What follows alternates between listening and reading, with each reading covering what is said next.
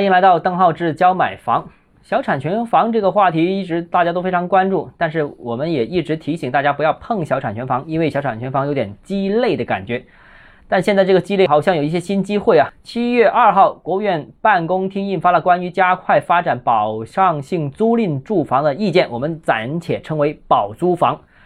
这个保租房政策意见。从土地支持、优化行政审批、资金支持、减税降费和金融支持等五个方面，明确了一个相关的支持。同日，国家还印发了关于进一步做好基础设施领域不动产投资信托基金试点工作的通知啊，也就在金融上给予支持。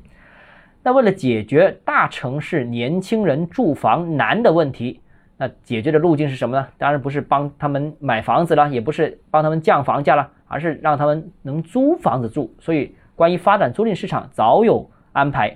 那在这次这个意见当中，明确了保障性租赁住房主要解决符合条件的新市民啊，还有青年人等群体的住房困难，以建筑面积不超过七十平方米的小户型为主，租金低于同地段同品质市场租赁住房。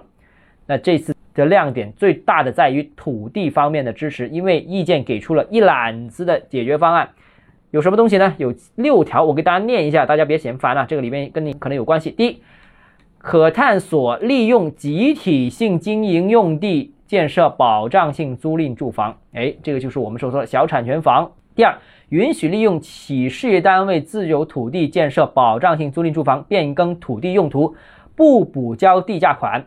啊，就是用一些事业单位的那些，不是用于住房的，但是它也可以改造成租赁住房。第三，可将产业园配套用地面积占比上限为百分之七，提高到百分之十五，提高部分主要用于建设宿舍型保障性租赁住房。第四，允许将闲置和低效的商业办公、旅馆、厂房。仓储、科研教育等非住宅存量用房改建为保障性租赁住房，不变更土地使用性质，不补交地价。上面说的那些东西都可以变成租赁住房。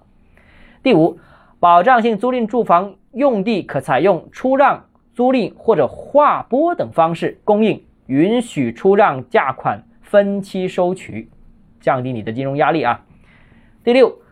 新建普通商品住房项目，可配建一定比例的保障性租赁住房，鼓励在地铁上盖物业建设一定比例的保障性租赁住房。当然，这个是想想了，呃，有谁愿意呢？除非政策强制要求啊。